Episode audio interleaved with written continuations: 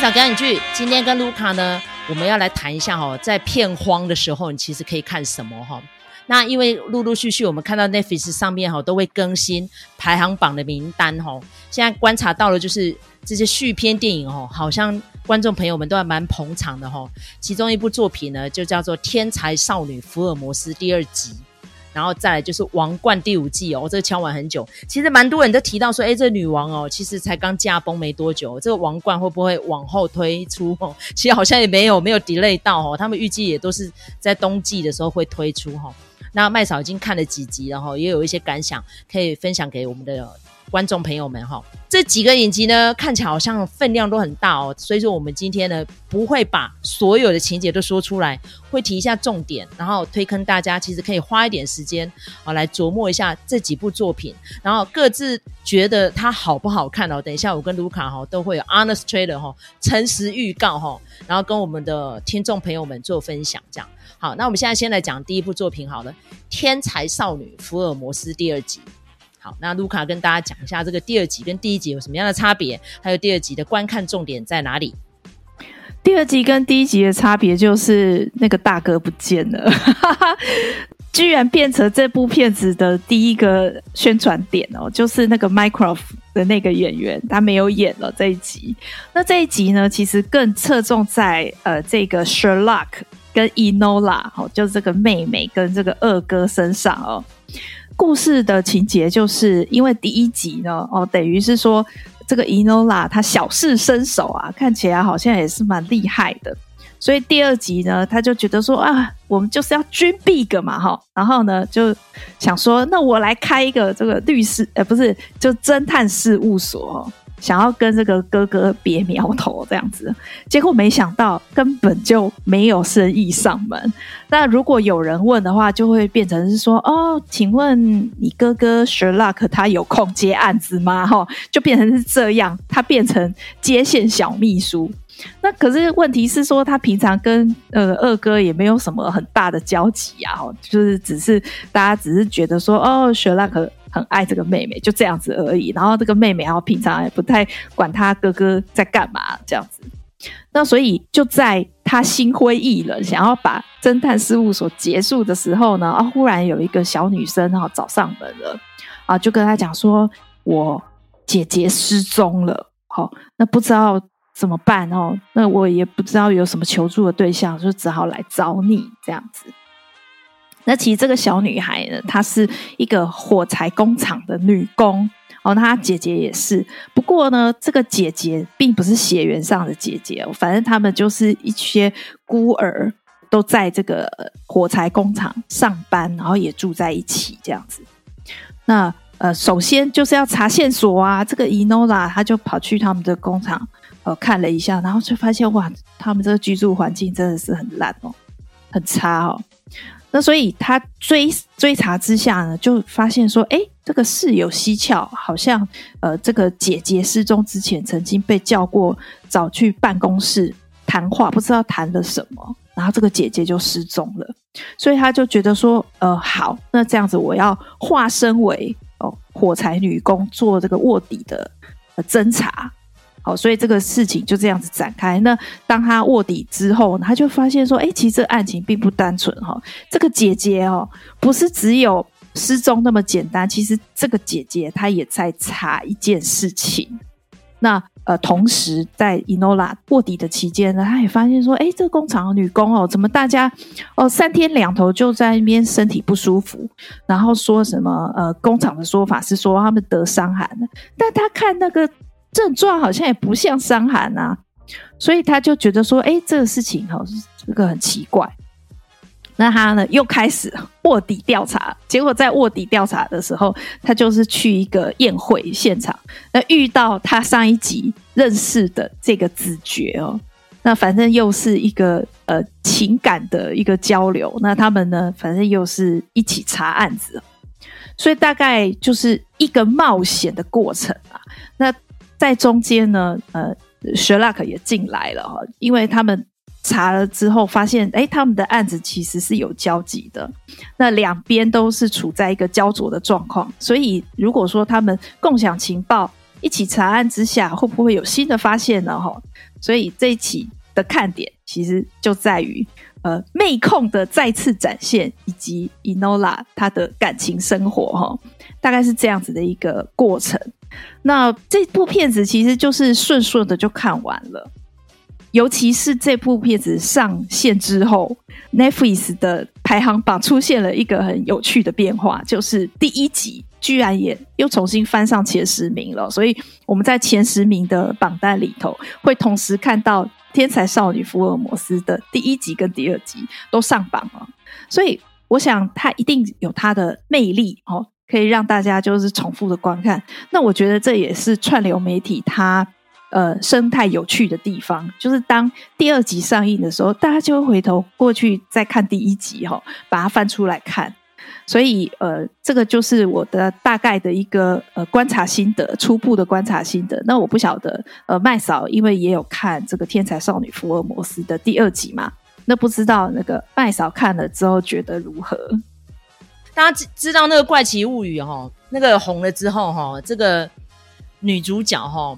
Millie Bobby Brown 就变成青少年的偶像，无论男女都爱她哈，所以我觉得这个戏就是拍给小孩子看的啊，尤其是跟那个子爵之间那种甜甜的恋爱，那子爵真的长得超可爱的哈，就觉得嗯，就是开心电影嘛，就是配饭的时候看的这样，所以如果今天片荒的话，可以加减看一下这样子啊，因为视觉啊、故事啊什么都还蛮轻松有趣的，但是里面这个真实人物的部分哈，卢卡是不是再讲一下？就是当年呢带起的这个算是。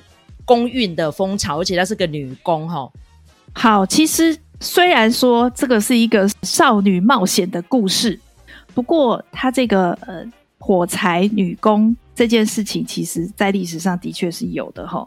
那在这个呃实际上的事情是在十九世纪的时候发生的。好，因为呢，那个时候，好，这家工厂也算是一的个良心企业啦。哈。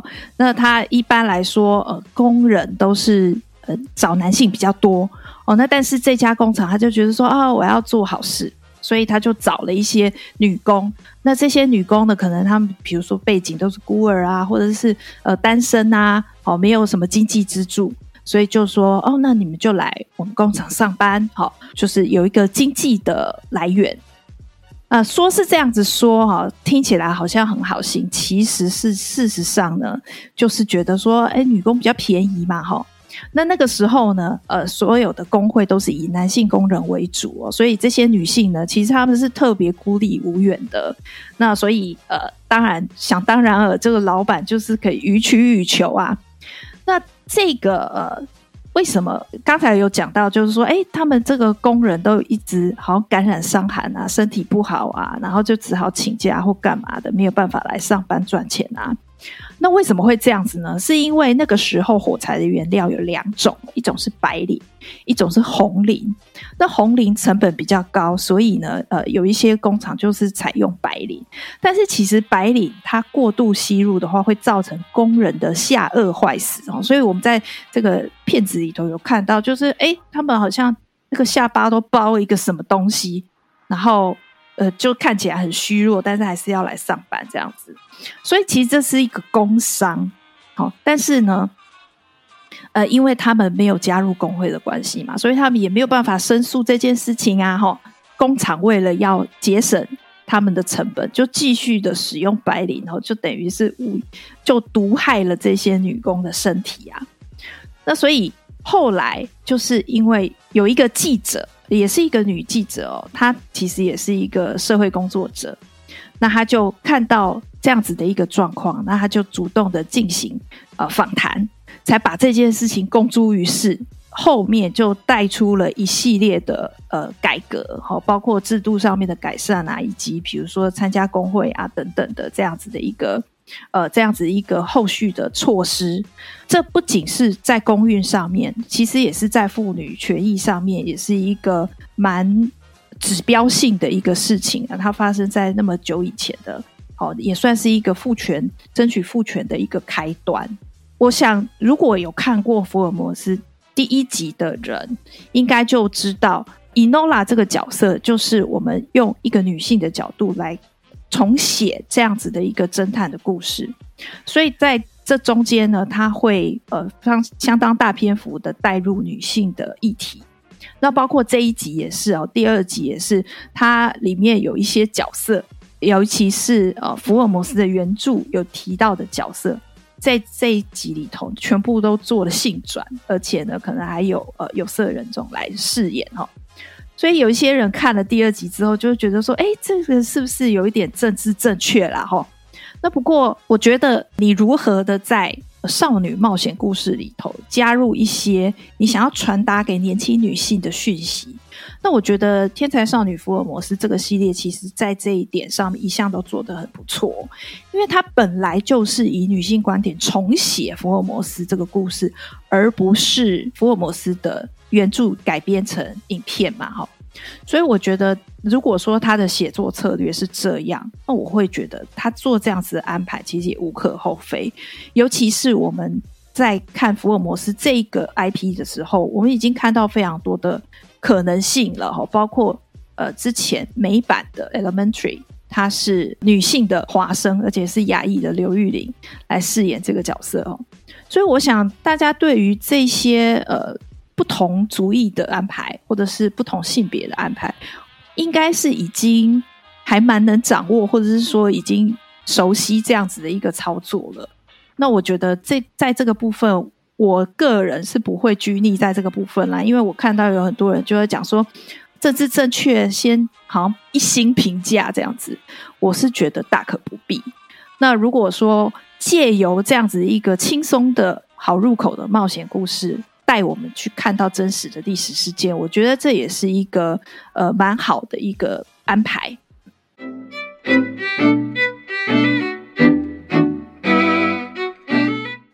第二部作品呢，麦嫂要来提一下哦，这个已经到了第五季哦，隆重登场哦，《王冠》第五季。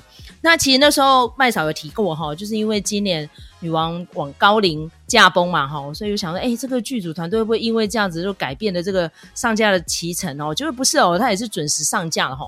那这第五季其实当初在选角的时候哈，又进入到一番的个比较阶段哈，因为这一次选来当那个戴安娜王妃的哈，第二位人选哦，不是说第二位啦，接替人选哈，已经进入到呃算是往生前的戴安娜哈，是由这个长腿。女星 哦，这是腿真的超级长的，一百九十一公分哦。伊丽莎白·德比奇，那其实她近期的表现呢，大家有关注到，就是天冷嘛，哈，她那个腿已经长到 剧中所有的演员几乎都是嗯要穿高跟鞋来跟她匹配哈，所以她这一次呢遇到的这个。当然，那王菲哦，她其实本尊哦，大概也差不多都一七五、一七六而已。但是现在有一个比她高了十五公分的女星要来饰演她，到底其他人该怎么跟她搭配哦？所以这就是一个很有趣的一个算是周边花絮啊哈。但是呢，目前为止哦，麦嫂看这个第五季哦，因为分量有点多，我已经看到第五集了。我对她的评价如何？我觉得平铺直叙，但是有亮点吗？我觉得好像没有前四季好看诶、因为前四季，因为当然因为女主角。很厉害嘛，Olivia Colman 啊，对不对？人家新科影后多屌，对不对？她扮演这个中年的伊丽莎白，哦，酷到一个不行。她每一句话字字珠玑哦。然后尤其是扮演这个她的妹妹的玛格丽特皇后了，是海伦娜·保汉卡特呢，哈，就是我们前面讲的那部电影，这个福尔摩斯也阿布哈，所以只要有她出马，我就会非常的开心。然后尤其是呢，它里面有一些情节安排，真是超有趣的哈。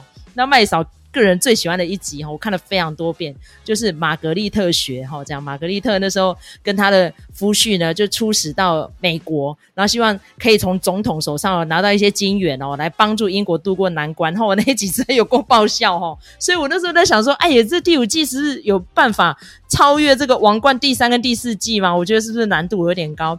果然，我觉得真的还蛮高的，因为就中规中矩嘛。因为其实近代戴安娜王妃发生什么样的事情，以我跟卢卡四十岁上下的年纪，我们大概都是清楚的啦吼。然后尤其是呢，当事人也都还在哦，除了女王已经驾崩了之外，所以呢，新鲜热辣的议题，然后在第五季这样子冷饭重炒会好看吗？所以目前为止，我是看的有点算是意兴阑珊的，我并没有特别爱耶。如果说是十分，我大概顶多给四分五分呢。那我们现在来回溯一下，我们这个二十多年前哦，经历这个戴娜王妃啊婚变啊，然后再加上她往生啊那一段历程，卢卡人在哪里？然后你看到这些八卦新闻，你那时候其实感想是如何？因为其实真的，他那时候成婚的时候是八零年代，我跟卢卡年纪大概很小啦哈。但是他这十几年到二十年的时候，我们当然知道他就是一个超级巨星偶像啊，对不对？王室的一朵玫瑰啊，哈啊，结果后来变成这样子，然后凋零。我觉得卢卡应该 back in time，你要不要提一下二十年前那时候？刚才麦嫂在讲说，觉得第五季好像不是评价那么高，我就在想。有没有可能是因为第五季演的东西我们都已经知道了很清楚哦，所以会觉得说他再再怎么样的再现，可能都不及我们记忆里头的那样子的一个深刻的印象。我在想会不会有这样子的一个呃原因啦？哈，因为其实我想，如果是跟我们相同年纪的，大概都是。这个婚姻就是从头看到尾啦，可以这样子讲。我们看到它非常灿烂、呃辉煌的开场，然后到最后非常不堪的结尾哦。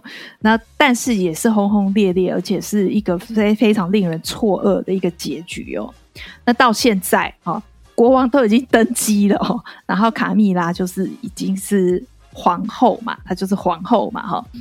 那所以这样子比较下来。是还蛮唏嘘的，但是呢，也跟我们的人生历程有一点接近。就是说，我们小时候看到他们的婚礼，就会觉得说，哇，就是你知道，王子公主从此过着幸福快乐的生活。那等到我们比较年纪大一点的时候，可能青春期或是更大的时候，就会发现说，任何的童话背后都有它不堪的那一面。有多不堪的，就是这么不堪。尤其是英国，就是小报媒体非常发达的一个地方，所以呢，到最后呢，就变成说两边好用媒体展开攻防。那个其实是非常非常很阿格里啦，就是那些东西全部都公诸于世，那是非常不堪的。好，那但是到现在呢，好，我们也经历过呃人生中的一些。比较主要的大起大落，可能不见得说未来不会再碰到，但是我们已经看过够多事情了。那到现在就会觉得说，哎，其实你如果以换一个角度来看的话，查尔斯跟卡蜜拉他们是从头到尾一直互相扶持的耶。好，那我们在看这个王冠的时候也，也比如说前几季的时候，也会感觉到就是说。戴安娜跟查尔斯其实他们彼此是不适合的，并不是说谁对谁错。那他们彼此是不适合的，造就了后后续的这一连串的悲剧。但是你能说他们错吗？其实他们也没有错，好，也没有什么很大的错。所以我觉得跟着我们自己对于人生的态度或者是观点来看这个英国往事。就会觉得说，其实这些风风雨雨都不重要。如果以我个人来说的话，我都会觉得他们开心就好。好，包括现在，嗯，很多人在讲说梅根啊，怎么样怎么样啊，然后哈利呀、什么的，哦，跟威廉又在那边不开心或干嘛的。其实我觉得这些东西对我来说，我都已经不感兴趣了。我只是希望他们大家都可以过得开心，这样就好了。真的是这样，那但是我觉得，如果以一个观众的角度的话，倒是可以来讲一下。呃，我们到现在已经有非常多的演员扮演过戴安娜王妃这个角色。当然，新一季我们就是又迎来一个哦，史上最高的呃戴安娜王妃，是可以去比较看看这些演员。他们在饰演戴安娜王妃的时候，各自是用什么方式来诠释的？他们诠释的方式其实或多或少都代表我们对于戴安娜这个人的各种想象的面向。我觉得这一件事情是蛮有趣的。那我光从照片上看起来，我觉得，因为之前看了德比西的一些作品，他都不算是要角。然后也看得比较片面一点，所以我会觉得他的戴安娜王妃感觉就是长得很像，但至于气质有没有那么相像，这个我就不敢说了哈。但是也可以看得出来，戴安娜的人生她其实就是短短的三十几年，但是他的人生是经历很剧烈的改变的。所以这些全是戴安娜王妃的演员，他都可以演出很不同的面相。我觉得这应该是一个很可看的地方。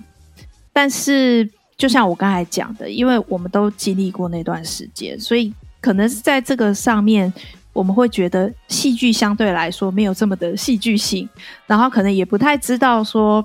呃，比如说之前的几季，我们可以看出一些秘辛，这个是我们原本不知道的一些事情，或者是不曾想过的一些事情。但在这一个第五季的内容，其实我们大概都已经比较清楚了，所以可能只是在看一下这些演员他们是怎么诠释这些角色的，比如说 Olivia Colman，她珠玉在前，那新的这个。女皇的扮演者，她会怎么样去诠释这些角色？我觉得反而是看点应该是在这个部分比较大。那至于情节，我觉得就已经不是那么重要了。好，我来跟大家点名一下吼。《王冠》第五季哦，最主要几个演员哦，还有他们有哪些花絮，甚至于他们在这个演艺圈蜘蛛网里面哦，各自 曾经惹出什么样的事情出来哈？这就是我跟卢卡最喜欢谈的哈，就是这个 trivia 的部分哈。好，我们先来谈一下这个。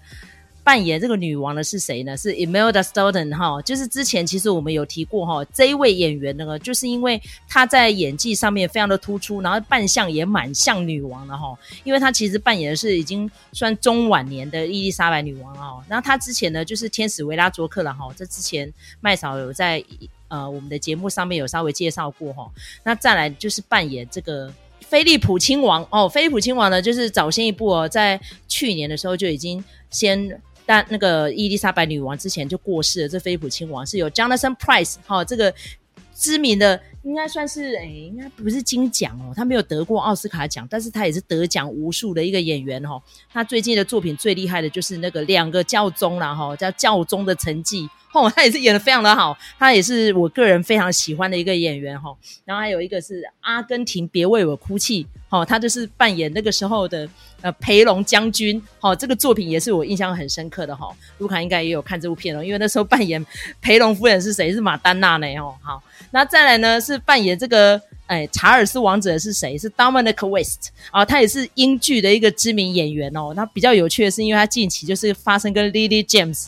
外遇的事件，所以很多人都说这是英式幽默哈，才发生过外遇，你就找他演查尔斯哈啊，这个扮相有没有像呢？我觉得差强人意，我觉得他其实是最不像的，因为这个查尔斯他是脸比较尖，比较马脸，可是 Dominic 他是比较有点算是椭圆形的脸。但是呢，演技如何呢？这见仁见智的，大家去看戏就知道了哈。那刚刚有提到这个戴娜王妃哈，就是由这个长腿妹哈，一百九十公分的 Elizabeth Debicki 所扮演。那她现在有很多个造型跟扮相，已经在网络上被非常多人呢做成迷因了哈，真的是有像啦哈。但是我觉得比较遗憾一点，她真的是太高了，就是变成。他演的这个戴安娜就是经常就是弯腰驼背的，然后头歪一边。那因为其实戴安娜就头很爱歪一边，我们都知道嘛。可是，一直弯腰驼背，好像也不太像戴安娜。因为实际上面，他跟查尔斯两个是身高是差不多，可是 The Bicky 跟 Dominic West 真的 The Bicky 也比人家高快十公分，所以好辛苦呢吼。个子这么高，当演员也是蛮累的吼，要跟他匹配起来，压力也颇大吼。好，那因为其实，在这个第五季会演到她香消玉殒，所以也会找人来扮演她的男朋友哈，Dodi Fayed。好，这个届时我们再来看啦。因为其实我对 Dodi 的长相是没有什么印象啦，因为那时候都是八卦媒体在传出他们的照片嘛，哈。好，所以这像不像就见仁见智了哈。那再来呢，我们要看谁呢？那个卡蜜拉出现了吗？还没有出现，但是我现在是看到。网络上的剧照真的长得蛮像的，是 Olivia Williams 扮演卡蜜拉，哦，真的是有够像，所以她就是人就对了，对她那个头头发啊，然后她的装扮啊，真的非常像卡蜜拉，哦，所以这届时大家在看的时候哦，就应该 可以拿来做个对照。但是有一个蛮有意思的就是。刚刚有讲到那个 Dominic West，他就是扮演查理王子嘛，哈，现在的查理三世国王。然后那个时候他的亲生儿子哈有来试镜哦，威廉王子哦，结果有被选上哈，所以这个 Shannon West 这一次呢，就是会跟着他爸爸一起扮演父子，哦，所以就是荧幕下的父子会变成荧幕上的父子，然后就扮演啊、青少年时代的威廉王子这样哦，所以这也蛮有意思的哈。好，那在安妮公主呢会由谁来扮演呢？叫 Claudia Harrison。啊来扮演这个安妮公主。但是你们在看这个影集的时候，会出现几个角色，你会觉得他眼熟眼熟的，好像想不起来他在哪里曾经出现过哈。所以。我们要来提一下这个扮演梅杰首相的这个人是谁啊？他是强尼里米勒 （Johnny Lee Miller） 哈。他有几个多重角色。第一个，他是安吉丽娜·裘丽的第一任丈夫哈。第二个，他是拆火车的第二男主角哈。然后第三个呢，他中间呢，当然也换了老婆无数啦。他这一次为什么会？